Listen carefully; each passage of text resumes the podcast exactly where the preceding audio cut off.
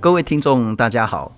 之前呢，我们做过一集森林疗愈的 podcast，后来人就说：“哎，你们这一集好有趣。”可是呢，还有一本书，还有一个人更有趣，你一定要好好认识，好好念。如果有机会的话，你可以找他来上节目，那真是太好太好。他说：“啊，倒对起像了哈。”所以呢，这个朋友就说：“啊，我就不扯你垮。”我说：“疗愈之岛。”在六十种森林香气里闻见台湾的力量。那其实我是那种很大辣辣的那种臭男生啊！我说那这到底是在瞎啥？然后我就试着说，我好像这五十年来，我已经五十岁了。五十年来，我总是用眼睛，总是用手，在认识这整个世界。我好像还没有真正用鼻子，甚至用耳朵来认识这个世界。所以我就决定呢，在上礼拜我要好好来看这一本书，然后说决定我不要用以前看书的方法，我要听一个轻音乐，就是大家现在听到的这一段音乐了哈。然后呢，我家里有那个樟树的精油，我以前一定会骂我说，你怎么会那么假掰，然后点着精油，点着听轻音乐，把我的那个女儿、老婆都赶到楼下，我要自己好好来念书，然后越念书，真是越有趣。那是一个很不一样、很不一样的感受。然后你听着音乐，闻着樟树的味道，看着这一本书，然后想说：怎么会有这样一个人，他可以开启的嗅觉、香味以及治疗之间的关系？今天呢，我们就真的非常感谢了哈。我觉得这个缘分真的是很不容易。这本书的作者温佑君，他也是台湾芳疗界。至少是非常重要的导师，温老师你好啊，新聪你好，很高兴得到这样的一个邀请。不过第一个我真的要谢谢你，是因为你以及你的这一本书，让我有那样子的一个机会，能够用不同的方式阅读。我以前就是随便找个地方窝着，然后甚至有时候会抽个香烟，或者是自己喝一杯咖啡，就这样看。我还真的没有想说。看书可以用闻的，我很高兴带给你一个新的感受。但其实一般读者即使是用传统的阅读方式，呃，在这本书里面可能也都会打开，呃，就像不同的想象这样。是是，不过温老师，我先请教，什么叫做芳香疗法？因为很多人可能因为不知道，甚至误解，说啊，那会不会是只是一种啊自我安慰的方法？芳香疗法。到底这之间的关系是什么？芳香疗法是一个翻译的名词啦。Uh -huh. 那它最初是一个法文的呃词汇，叫那个 aromathérapie，那 a 就是 aromatherapy 啦。那 aroma 当然就是所谓香气，然后 therapy 是治疗。Uh -huh. 那为什么香气可以治疗呢？它其实牵涉到两个元素，一个就是我们自己本身身体里面的嗅觉系统到底在做什么，到底负责一些启动一些什么机能。然后另外一件事情就是呃自然界里面。到底这些气味的结构是怎么构成的？然后这一些造成气味的分子，是它有哪一些作用？所以，如果从这个两个角度去分析的话，这绝对是非常非常科学的一个 对，我就是决定说，哎，如果我们能够找到温佑君温老师来聊的话，那就太好了。然后同事就问我说，哎，那你有没有什么样子芳香疗法的经验？我就想了想，三十年前我还很年轻的时候。我就骑着摩托车到阿里山，然后呢，那是非常非常浓的雾。我骑着摩托车，我几乎看不到三公尺前的这个路况，所以那时候又已经很很晚了，大概是晚上五六点，已经整个很暗，所以你心里就很害怕、很紧张又很恐惧。然后整个那个路上只有我自己一台小摩托车。然后当你那个情绪最低潮的时候呢，经过十左九豆芽，哦，那个茶香，你会觉得说。怎么会是这样子？你就感受到完全不一样的世界。那这个感觉三十年后，我现在还历历在目，非常非常深刻的经验。在这一本书里面，一开始就谈到，就是皮达老师为老师所写的序的时候，他说：“嗅觉是最不需要经过大脑，可以直接到我们记忆深处。”但这一部分我不是很能理解，可以老师跟我们多谈谈吗？呃，简单讲就是，呃，嗅觉是所谓五感里面啊，它诶、欸、这个感官知觉开有，就是它的这个神经的接触离我们大脑的距离是最近的。嗯、就是我们闻到一个味道，那它大脑的那个处理器啊，其实就在我这个鼻腔顶端。我闻一个气味，然后大家想象一下，那个味道咻一下跑跑到这个鼻腔顶端，它马上就会穿过，就是大脑里面有一个叫筛骨，就是它有洞的一个骨头，然后就马上就进入到大脑内内部里面去。所以它这种呃气味的讯息处理，跟其他的感官知觉比起来的话，因为这个直直线距离特别 特特别近，特别快啊、嗯，那而且它处理的特别直接，那。呃，这个气味的讯息进入到大脑以后，那在我们大脑里面有一个叫做嗅脑，就是负负责嗅觉的啊，这个呃部位的嗅脑，那它就要来分析这是玫瑰花还是臭豆腐哦等等。那这个嗅脑呢，它所在位置非常有趣，就是在我们大脑里面有一个叫边缘系统的这个组织部位，它不是只处理气味，它同时也处理我们的记忆还有情绪。嗯哼，这是为什么？所以呃，刚刚新冲的例例子就太完美了，是我们教科书等级的一个例子，就是说你闻到一个气味。那除了哦，你说哦茶，但是另外一个啊、哦，就是三十年的一个经验，就是说它跟记忆紧紧的结合在一起，嗯、因为我们大脑里面处理气味的那个部位也处理记忆、嗯、啊，然后同时它又处理情绪，所以这是为什么新聪当年的舒适的、安全的、不再害怕的感觉，到今天就是依然非常就是历历在目，是。就是所以那种情绪跟记忆跟气味的连接是跟是有它的生理基础的，因为我们大脑里面处理这三个讯息。的部位是同一个部位。不过找温老师来，好像在帮我当心理治疗一样。我刚刚除了阿里山那个经验，我想起几年前我坐公车，那旁边坐的是一个老先生。老先生，我不知道那是所谓的错误的观念，还是总有一个老人味。是是是。那我就想到我爸爸。哦，我爸爸已经过世二十多年了。还想说，你就会想到小时候跟他互动。嗯。那我觉得嗅觉就是一个非常。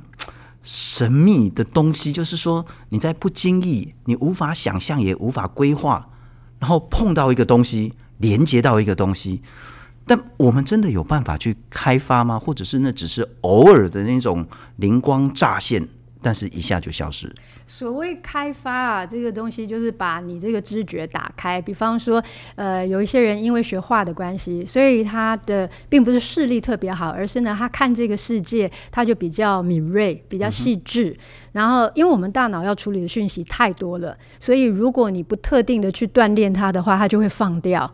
那所以这个开发嗅觉这件事情就，就就跟你去呃常常学画，所以你就常常特别去呃敏锐的观察四周。那所以所谓开发嗅觉，也就是你常常有意识的去闻啊、呃、这个周遭，然后你就会捕捉到各种的讯息，所以它是可以被开发的、啊。这也是这一集邀请温老师，我们很希望说，我们可以重新开发我们的五感。视觉当然是没问题了，哈。那触觉我觉得大部分应该也还 OK，但我觉得还是很少。我们很少去摸摸树啦，或是碰一下叶子啦，稍微摸一下花啦。我们很少用这种触觉，但我们恐怕更少是用听觉跟嗅觉。那我们能不能重新开发回到那种五感来去认识、感知、连接我们的树、我们的山林、我们的世界，甚至我们自己？啊，今天呢，我同事呢，他其实就是之前包括神殿啊，很多部纪录片的重要的这个导演。他说：“信聪，你要做这一集哦，我给你这个。这是八年前他去雪山山脉北端，然后这个是扁柏，台湾扁柏，嗯、呃，这应该也是台湾特有种。是它的寿命应该已经是一千多年，是将近两千年。那那个导演就说，可不可以拿我拿回来，让我们好好拍？他们都 OK，所以我们手上会有这个。”八年前掉在地上的扁薄的叶子，我闻一下，好熟悉的味道，但是又是吗？我我也许温老师你闻一下，我们可以透过气味来认识这个台湾最重要的木种扁薄吗？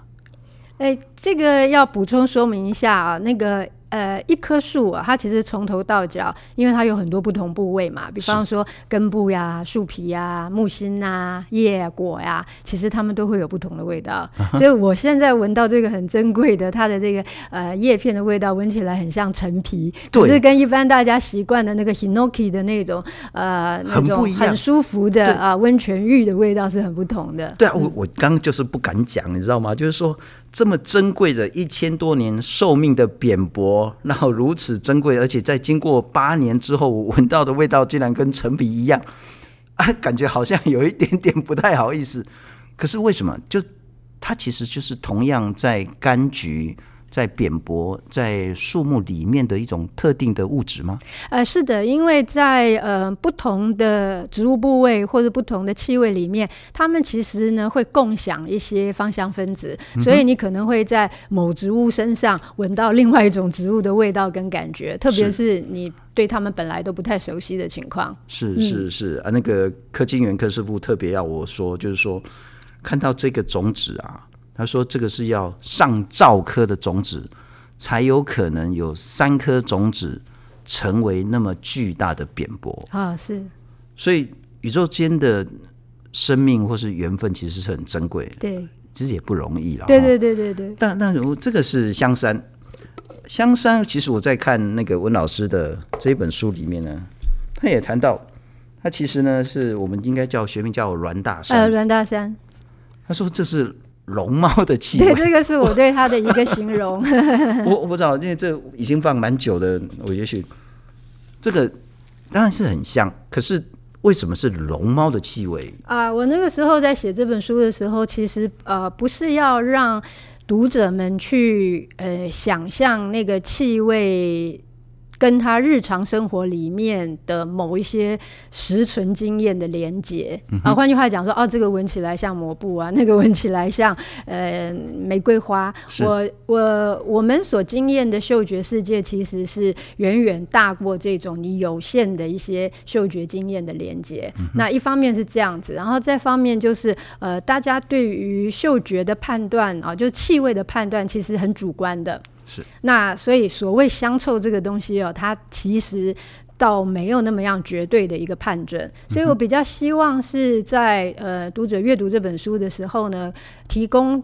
周边的氛围，意思就是说，不是这个气味像什么，而是呢，这个气味它传递出来的讯息，还有曾经环绕着这一些树种、这些植物的人们的生存记忆是什么？是。那所以希望大家在读这些故事的时候，去遥想我们这个岛屿其实曾经孕育过那么多的不同的种族文化。那然后我们就不会觉得现在自己的一个存在是好孤单无力的，或者是说是呃平飘无着的。的、嗯，那所以气味其实是可以，就像刚刚先冲的那个例子，其实是可以把你带到一个很安全的，然后生存的一个支持力量里面。是。那所以所谓龙猫的气味，其实讲的是呢，就是当时呃在研究啊，就是这个植物的时候，就是。去研究，呃，或者它这个命名啦，其实当时日治时期是最早的，把不同的这一些呃台湾原有山林里面的这一些品种，嗯、去把它介绍出来，好、哦、这些物种，那而且是用呃科学的啊、呃、现代的植物学的那种眼光去把它规划出来，嗯、那所以在这个里面就有。呃，不同的这些先先贤们这样说啊，那他们怎么跟我们台湾的山林里面打交道？那特别是对早期的呃日本的这一些先驱的研究者来说，他们当时进到台湾，就一八九五年啊，就是台湾割给日本，嗯，但是他们呃日本做的第一件事情是派啊，就是东京大学顶尖的。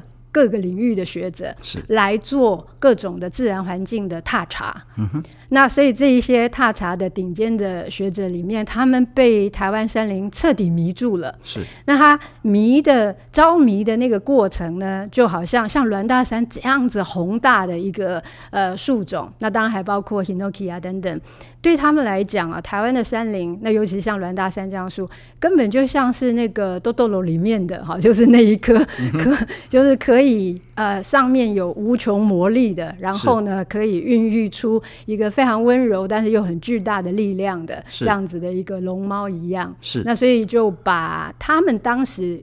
模想他们当时的那个心理的悸动，嗯、那寄托在这棵树的气味里面，那希望给读者这样的一个想象。不过大家认识文老师，大概都知道说，那个您是芳香疗法界非常非常非常重要的一个企业家也好，创办人也好，先行者也好。不过其实我认识文老师是从我们之前我们的岛的报道哦，是您在平林哎对教大家认识植物。对，然后说啊，植物我捌啦，啊，你讲的像樟树，啊，你就会陪聊聊，我还会分什么香枫、樟树怎么差别？然后你说，那不然你闻看看。哦，对。然后那些人说，这绝对不会是樟树，不可能。我们来听一段温老师之前在平林上课的情形。这是什么？这是槟榔吗？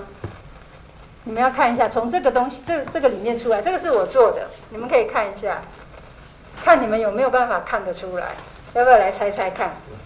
要试试看，没有关系，这个没有没有对错，你就自己直觉，你觉得是？你觉得？地上的草啊，是哪一个？樟树啊。好，大家对这个理事长就是明理的人，就是说不要糊弄我了。樟树哪是这个味道？好，这个是合理的疑问。樟树怎么会有黑松沙士味？樟树会有黑松沙士味？对对对对对。为什么？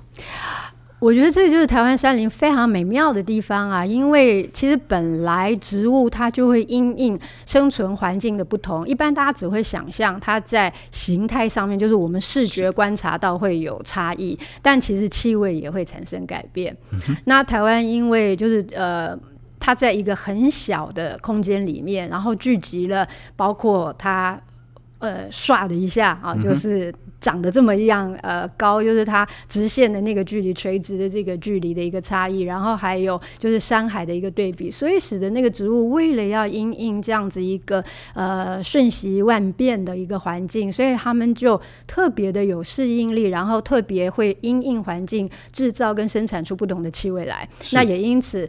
樟树在台湾就不是只有一种气味，不是大家所习惯的那种樟脑气味而已。其实台湾樟树的品系很多，就是我们讲的品系，就是它是同样的樟树，但是生长在不同的条件下，然后呢，它就会散发出不同的气味。那所以这个所谓的黑松沙士味是其中的一味。对啊，很有趣啊。所以我们平常看到所有的熟悉的植物，譬如说我们这边有鹿角蕨啦，譬如说很多很多我们熟悉的植物，茉莉啊什么的，你闻到花香是一回事。也许叶子掉在地上，你把它揉一揉，闻一下，这是茉莉吗？啊、呃，当然不一样，对对对。所以会很有趣，就是我们有一种完全不同于以往的认识这世界的方法。啊，没错没错。那会是什么？又该如何培养开创？其实应该还是就是对于自然界的好奇心啦，重新回到那一种呃观察世界的像小孩子一样呃充满欣喜的一个眼光。比方说最近的夜晚啊，那大家可能会看到两颗星。呃，在天上很少看到的，昨天很久我就指给我先生看，他说我从来没看过啊，五十五十几岁了，从来没看过。然后那就是木星跟金星一起出现，就就是在这几天。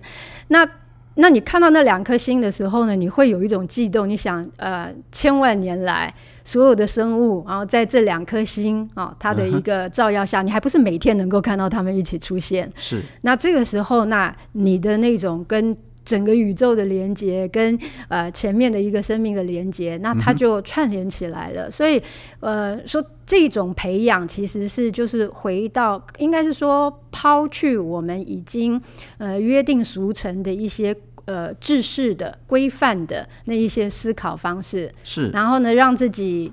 重新去看这个大自然里面的各种的一些不同的变化，然后也了解到有多少人曾经被他启发、被他照耀，然后呢被他感动跟支持。是是是，除了说刚刚温老师谈到连结，还有一个很重要的就是说啊，原来是这样 啊！我我觉得不管是做学术，或者是研究，或者是采访，或者是活在这个世界上，有一个非常大的乐趣，或者是一个成就，或者是一个突破，或者是一个不孤单。就是原来是这样，没错，你体验到了一个东西，对，原来是这样子哈。但我觉得我自己很好奇的一点就是，为什么我不知道是不是都一定会有那个原因？为什么动物，为什么植物要释放出一些味道，而且那个味道是很独特的？当然，很多科学家，包括温老师也谈说，不外乎是他为了觅食，为了要抵抗细菌。譬如说，芬多精它就是有抗菌的功能。它为了呼吁同伴，你要小心，也许我受伤了，你你不要再受伤了。它也许是为了让别人来吃它，也许是为了找伴侣。譬如说，那个公性或是母性的释放出特定的气味。为什么植物要释放味道？您的了解？呃，它其实就是在沟通。我们都以为. 对，其实呃，好像动物才会发出声响，然后植物好像安安静静在那边，那它就呃是只是一个的呃极静的存在。但实际上，所有的植物、所有的生物都会沟通。嗯、那植物的沟通的很重要的一个途径就是透过气味。那它不是只是跟同类的物种沟通，它也是。跟自己不同的部位沟通，它还跟不同的物种沟通，就是它会跟呃，比方说，它要像大家都很熟悉的，像东方美人茶，啊、大家都知道是小叶绿蝉咬的，是，但是小叶绿蝉没事，为什么要去咬它？其实是被它召唤来的。那因为呢，它会释放出啊，就是呃，在小叶绿蝉咬它的的时候，然后它就会释放出特定的气味来，希望呃。召唤其他的呃这些会吃小叶绿蝉那的生物，然后来帮帮它除害，这样。那所以那个味道里面有一个非常甜美的味道是沉香醇啊，这是日本人做的研究。那所以我们现在就有这个很棒的东方美人茶，嗯、就是它的气味会跟没有被虫咬过的那个茶的那个气味香气就会不一样。所以它这个是一个沟通的一个作用，就是它被咬，然后呢它释放出气味去召唤它的敌人的天敌呃过来。嗯、那所以。所以这一些气味的嗯传递的讯息的一个作用是最关键的。是，然后它还会跟自己身体不同的部位，像刚刚讲到，就是呃，比方说像呃。通常植物被咬了以后，他们很喜欢释放出这种水杨酸甲酯的那个味道。那那个味道有也是有一点像沙龙帕斯的味道。嗯、那大家想象不到，包括像呃番茄也会发出这样的味道。大家会觉得番茄跟沙龙帕斯差很远。那但是因为你没有去咬它的叶子，然后那你你没有攻击它，然后你不知道它其实是会释放出，而且它是在很微量的一个呃那个频率的情况下释放出来。那它释放出那个气味会让身体就是同一颗番茄，身体其他的部位都大量的去制造呃防御的一个物质，那所以呃包括像单宁酸之类的，然后所以那其他的虫再来咬的时候，同样一株哦，嗯、然后它就会觉得哦这叶子不好吃了，也比较苦了这样子，那它就会放弃吃这这一株植物。某种有点像我们人体，就是特定的细菌病毒攻击我们的时候，我们某一个机制就启动了 T 细胞。对。那它如果再来，我们就知道说它是病毒，我们就会启动。对，呃，像是 COVID-19，可能就是说一开始我们不知道，那现在我们慢慢知道，身体打了疫苗之后就有抵抗的能力。不过温老师有一个呢，似乎植物并不是很想跟我们沟通，它可能是因为细菌感染，也许是吸引其他的这些动物帮它授粉啊，或者是让小叶绿蝉去咬它。那人类在慢慢知道这些沟通的讯息之后。我们可能怎么去解读，甚至讲功利一点，怎么去利用？呃，解读这件事情其实很有趣。我们我在疫情前呢，每一年都会办这种香气旅行，那带学生多半是去地中海地区旅行。那比方说在希腊有一个岛叫奇欧岛，那这个奇欧岛上呢，有一种树种啊，叫呃，就是奇欧岛的驯鹿香。其实驯鹿香这种树啊，整个地中海的沿海地区通通都有，土耳其也有啊、呃，法国也有，意大利哪里哪里都有，只要就是地中海周边国家都有。可是很奇怪的一件事情就是，整个地中海里面只有奇欧岛的熏鹿香会流出树脂，然后被制作成呃这种焚香之类的，就是像乳香、没药这种焚香。嗯、那同样的树为什么只有在这个岛？会呃，就是流出树脂，然后制造出呃，就是能够制制制制成焚香。科学家就研究啊，各种的条件去研究啊。嗯、那但是其实都不成功啊，就是把模仿它的微气候也好，把它的土壤移到这里那里，然后想看看别的地方的这个呃驯鹿香能不能也流出这样的树脂，就是没有。嗯但是呢，这个植物人类学家就有一个很有趣的见解了。他说，这其实是他跟人互动的结果。那因为其实本来树木什么树很多种树种都会流出树脂，只是会不会流很多，然后呢，它会流到什么程度？其实因为你割它，它都一定要修复自己，所以多半都会有一点点树脂这样。可是呢，奇欧岛地区的人们呢，很早就开始懂得，就是歌曲歌歌曲它，而且是很技巧性的歌曲，嗯、就是呃，他们逐年逐月的，他们可能呃，很偶然的情况下发现它的香气，是，然后希望多得到它的香气，然后呢，他们就是每隔十五天啊，就是在夏季开始的时候，他就每隔十五天割一次，每隔十五天割一次，就你不能一口气割太多，然后让它慢慢慢慢的，等于是训练它不断的去制造出树脂出来，是，然后千百年下来。然后，奇欧岛上面的驯鹿香就比地中海其他地区的驯鹿香都擅长留树脂。那这个是一个事实，就非常有趣。我在地中海的时候看过他们所做的这个研究。Uh -huh. 所以你说它的气味好像没有要跟人沟通，在这个例子上面，你可以看到，其实它是在回应我们。不过，那我要为刚刚那一句话可能要更正，甚至要道歉一下。似乎植物是真的想跟人类沟通。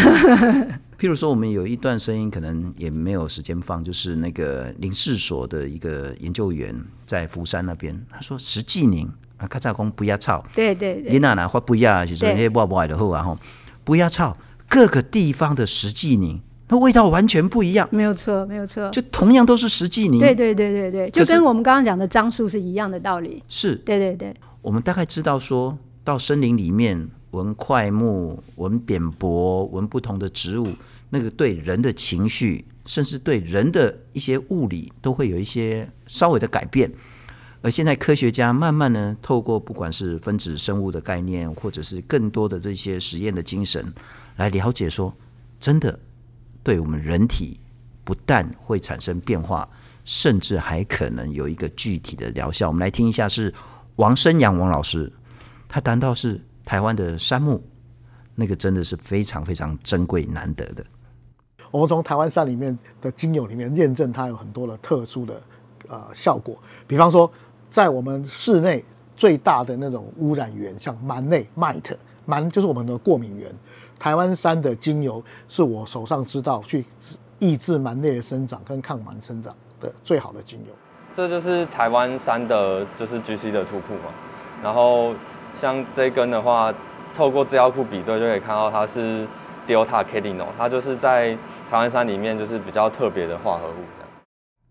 回到这一本书，温老师，您整个书的这种呈写的方式是从蓝雨登陆，然后呢看蓝雨这些这些物种，然后您也有很多这一块土地它的历史人文曾经发生过的许许多多的。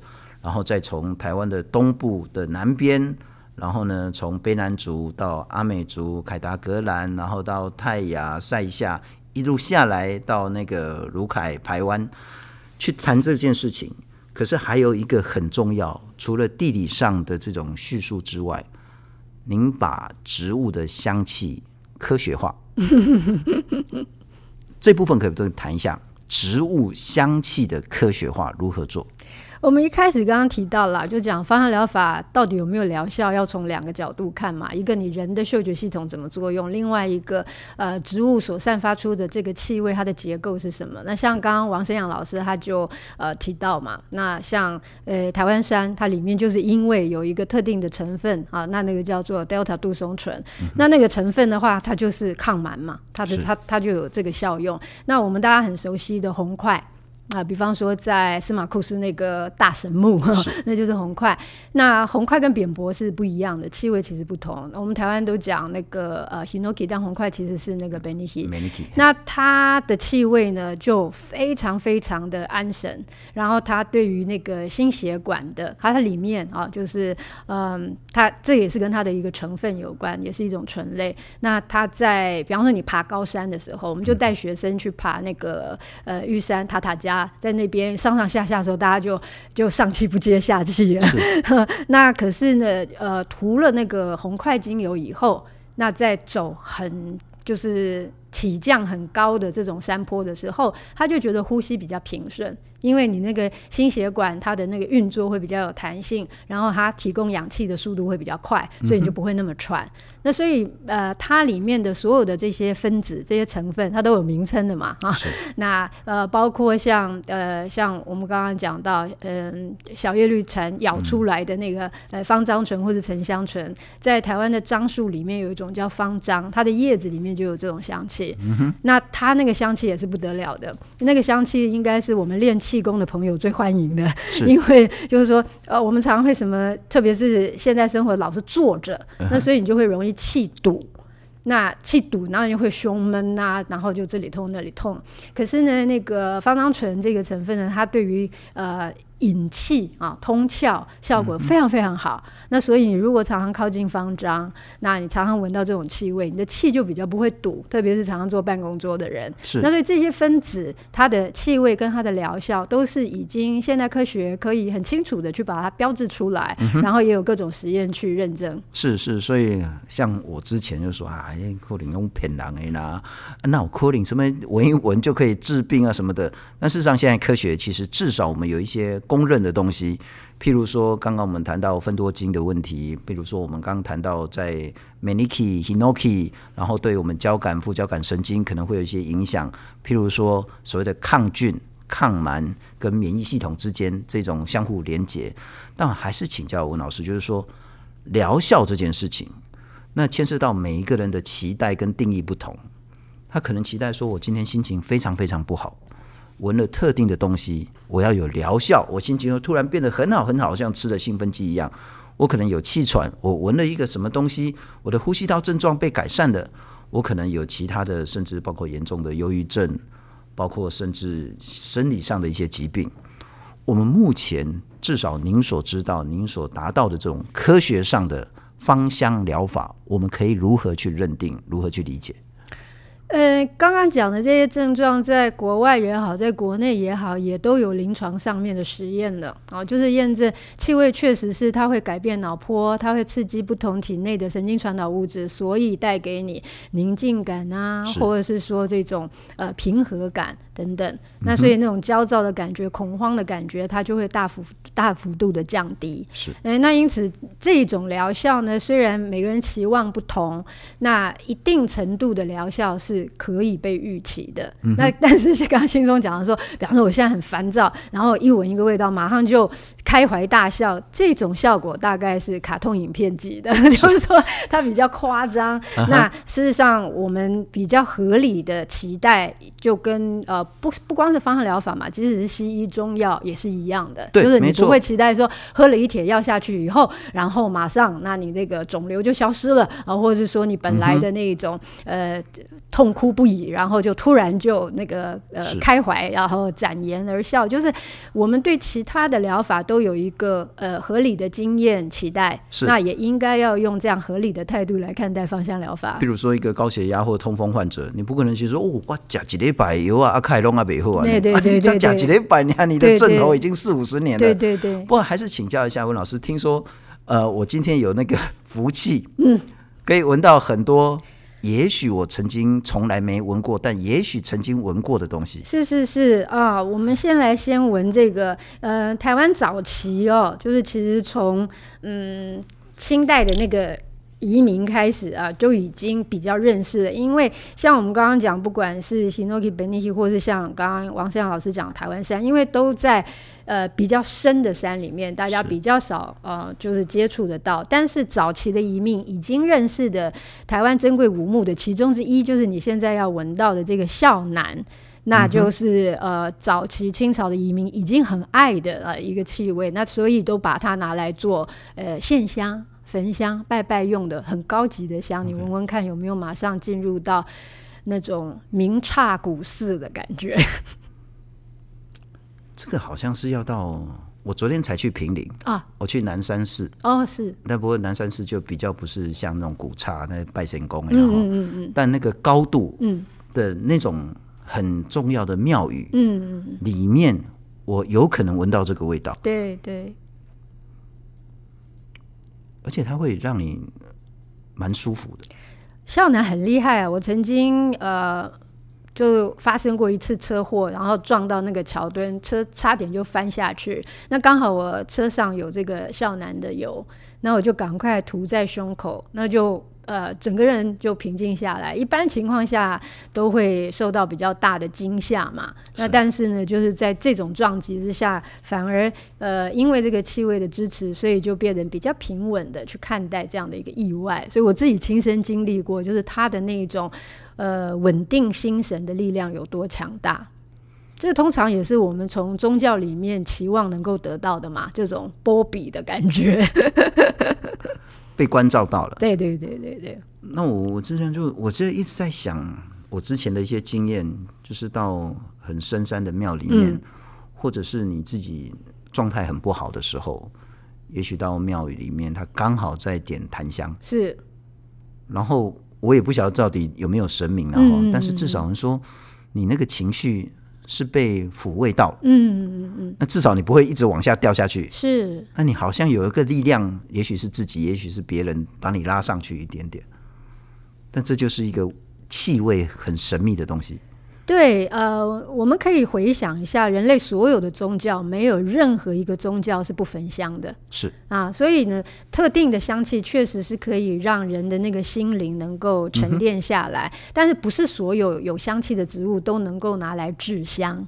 所以这些特别被拿来制香的香气，那他们其实是有非常强大的呃这种心灵能量。那当然从神经神经系统的那个研究也可以证实。所以我们可以把台湾的孝南去跟呃南洋的沉香，然后也可以跟印度的檀香相提并论。嗯。是，不过您在书里面其实还有谈到一个就比较普遍一点啊，没有到孝南这么珍贵的，哦哦叫做黄金。哦，黄金，对对对对对对。那其实您也谈到说，黄金其实是很多很多原住民他们早期那些巫师巫医，不管是在治病的时候，或者是在驱邪的时候所使用的。对，某种程度，它其实已经不是那么所谓的神秘的所谓的宗教上的经验而已，它其实是还是很科学。对你的神经有产生变化。，Pocoon，，因为它其实，在现代的呃科学研究已经证实啊，它其实对于像呃老年痴呆这一类啊，就是说你的脑细胞退化这种事也是很有帮助的。那所以它以前也有一个所谓布精茶，就是不。不惊，这样，所以所以对北惊，所以他他是安定神经，在这一点上面是很确定的。那为什么部落要用这种药草？就是应该就是说，呃，它的叶片、它的枝干其实是特别焚烧了以后，嗯、也是会散发这种香气。那这个香气就会让人呢，就是不焦躁，然后愿意呢，呃，相信一些比较永恒的事物啊。你在进行仪式的时候，那或者说我们强调的那个。生活里的仪式感，你是很需要静心的。然后这种布经茶，啊，就是这种能够让你的脑细胞呃能够平静，然后不退化的呃物质，就在这个黄金里面，就在浦江里面是存在的。是，不管是浦江，或是刚刚温老师给我闻的这个萧楠，它某种程度就是我这样理解是，当我情绪很低落的时候，或者是我很紧张的时候。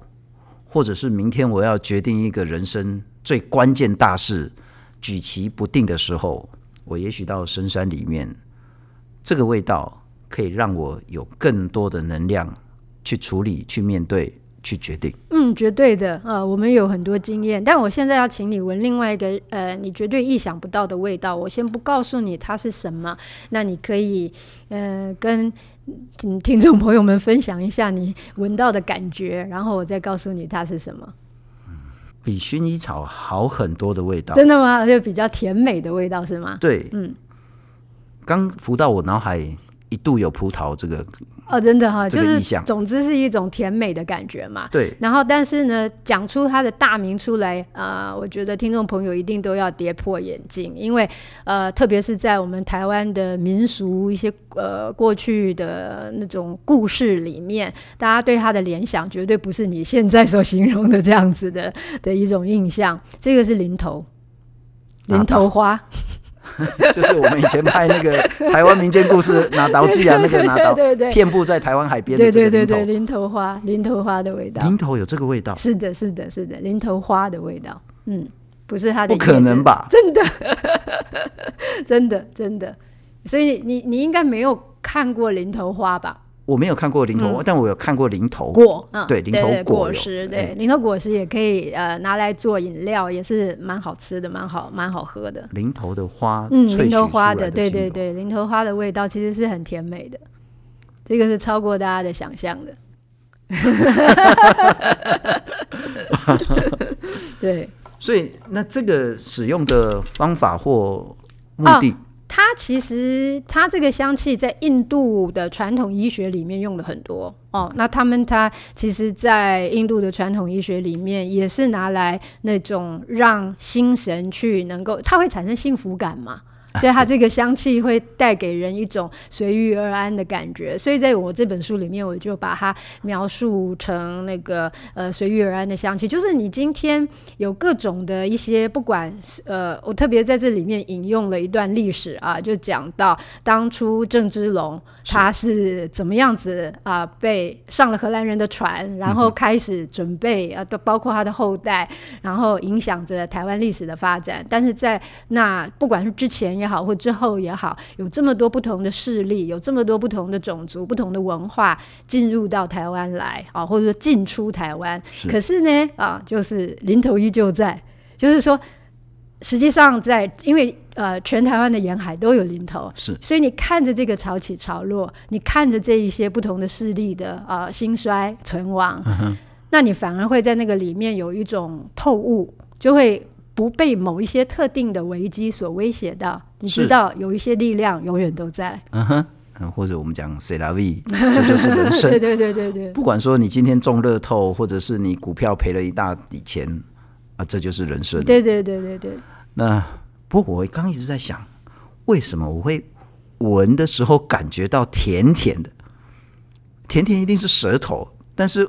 我用鼻子感觉到甜的这种感觉，哎、欸，这是很有趣的一个观察。因为有一次我在林试所做一个演讲，然后我在介绍玉山圆柏的气味。那我在讲这个 玉山圆柏跟欧洲的那些呃，信松一定喝过杜松子酒吧？有有有，有，啊，对，就是那他们其实是亲戚啊，就是这这这两个物种。那我就在描述说啊，这些它特别长得越高的话，像玉山圆柏也是一样，它的叶片其实味道也是甜的。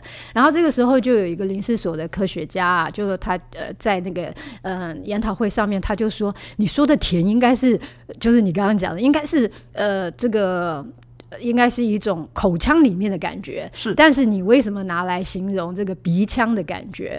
然后就这一点来说的话呢，也有另外一个科学事实可以回答这个问题。这个科学事实就是，呃，我们会接收到气味的那个所谓的那个受体。”不是只是在鼻腔里面，应该就是说，这个嗅觉的受体它也存在在口腔里面。嗯哼。所以呢，呃，甜这种感觉，它不是只是味觉的，它同时也是嗅觉的，因为我们口腔里面也有嗅觉感受器。是。对对对。那同理的话，酸甜苦辣都有可能咯。啊，所以有一些气味是确实是闻起来比较酸呐、啊。对对对啊，那或者是闻起来有一点苦的感觉啊，但是辣的感觉，它就真的比较是纯粹的味觉的感受了。嗯、是，不过我这样讲，其实台湾已经有好多个地方，特别像是台东啦、啊、或平林啊，他们在发展这种所谓的香气或者香香草的这种经济。对，那可能是台湾一个很大。不一样的一个产业的发展，呃，我们非常希望能够推动这件事情。那所以有很多的社区，那也有很多的部落，他们开始投入啊，不管是原生物种啊，还是呃引进的物种啊的这一些呃香草产业的，或是呃香气产业的一种那个呃生产开发。嗯哼哼。不过温老师最后还是想请教我，我我真的认为说，我们需要用不同的方式。甚至可以更深刻的去理解这个世界，嗯，理解自己，至少可以理解植物，嗯，理解我们的山林，嗯嗯，可以，你会建议大家可以怎么做？而那又是什么样一个完全不同的世界感受？就像我那个时候在呃大安森林公园里面，那接受采访，那在拍摄的那个过程里面，那因为大安森林公园里面好多人呢、啊。那我就在介绍说这个植物有什么气味，那个植物有什么气味，然后记者也好，还有周边的呃经过的民众，大家都非常惊讶，那都觉得，诶，没有想到很熟悉的大安森林公园，居然也有这种味道，或者也有那种味道，有这些不同的香气。我记得那个时候是在介绍乌心石，乌心石正在开花。那呃，我要讲的就是说呢，我建议大家呢，每天都给自己出门哈啊，就是离开家门的时候，每天都给自己一个呃小的功课。这小的功课呢，就是看看我今天可以在环境里面发现什么我以前没有闻到的味道。每天都给自己一个这样的小功课，结果你就会发现，哇，太多了，太多了，太多了，都太多，呃。我们中文里面只有一个目不暇及，但其实呢，我们的世界更是鼻不暇及。鼻不暇给，对，就是说，如果你每天给自己一个小功课的话，那你就会发现有太多太多，除了你以为你熟知的那些气味以外，嗯、还有好多好多的那个讯息等着你去吸闻跟开发。是，至少我今天这样子谈下来之后，我永远也会再也忘不了这个台湾扁柏它的叶子。所散发出来陈皮的味道，是是是，我大概也很难忘记香山。刚刚我稍微抠它说的味道，我更不可能忘记这个萧南，就是非常肃穆的那种宗教的那种感动。当然还有零头，有意想不到的，我真的没有办法想象零头是这个味道。对对对，不过那是零头的花啦哈。是，那是零头花，所以呃，跟我合写这本《疗愈之岛》的杨志凯老师，那他也是踏查全台湾啊，就是对呃我们台湾本岛各种植物了若指掌。那他曾经有一句名言，我在这边一定要引用一下。他说：“只要你闻过林头花的味道，你就会忘记林头姐的故事。”我真的非常非常感谢温老师，那让我们可以有一个新的一辈子的功课，每天都闻一种你不曾闻过或者是熟悉的这个味道，每天都要闻一种，也给我们一个新的体验，让我们用不同的方式了解这片自然，了解我们的植物，了解我们的山林，了解我们的世界。是的，谢谢温老师。在哪里？谢谢你。